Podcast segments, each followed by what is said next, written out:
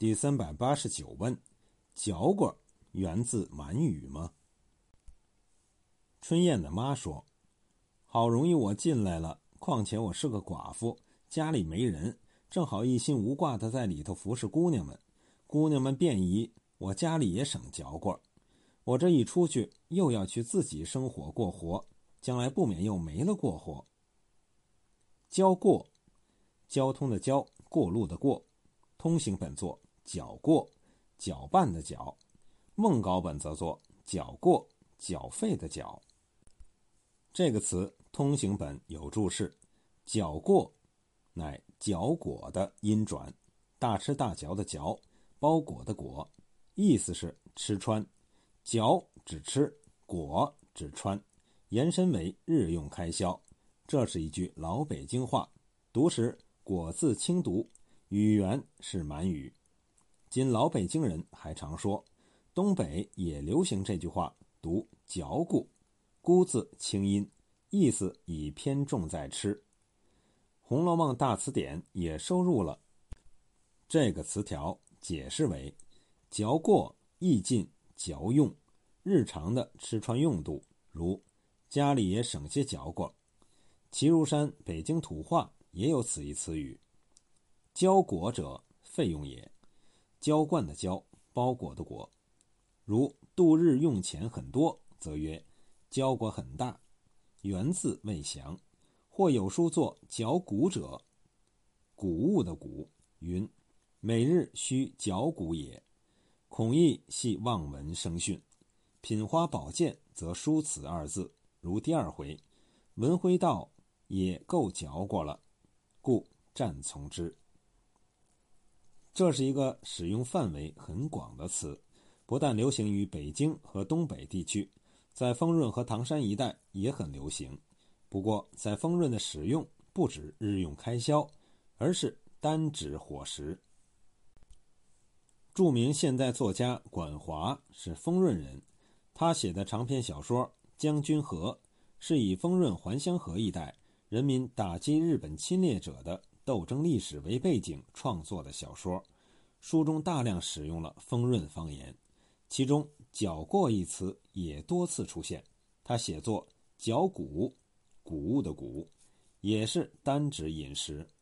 就是今日在丰润和唐山老市区的酒席上，也常听到人们如此调侃：“今儿嚼棍挺硬。”意思是说饭菜的档次颇高。今儿嚼棍忒软。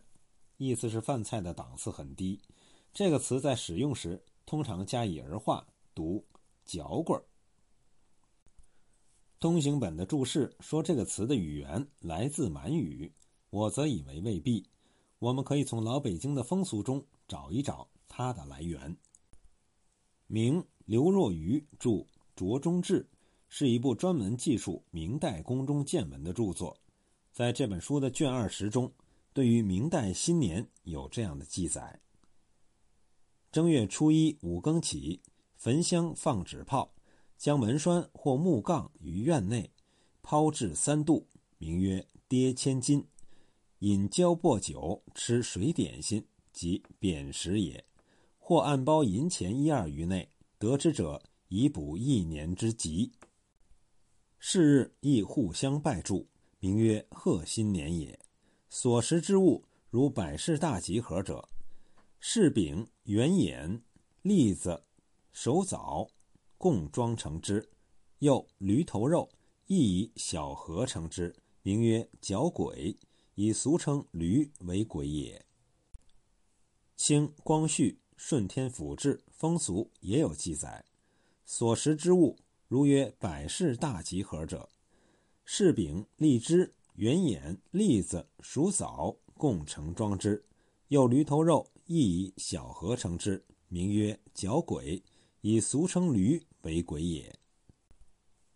就这两则记载来看，角鬼本是旧日北京正月初一所食之驴头肉的名称。既然驴为鬼，将鬼嚼而食之，则一年大吉，是取吉祥之意。而角鬼一词。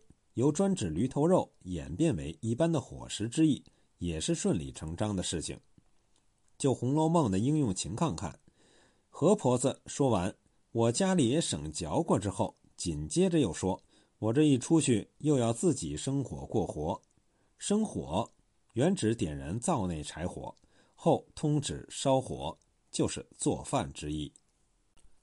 他这里用‘嚼过’一词，分明指的是吃饭，这个意思是很明显的。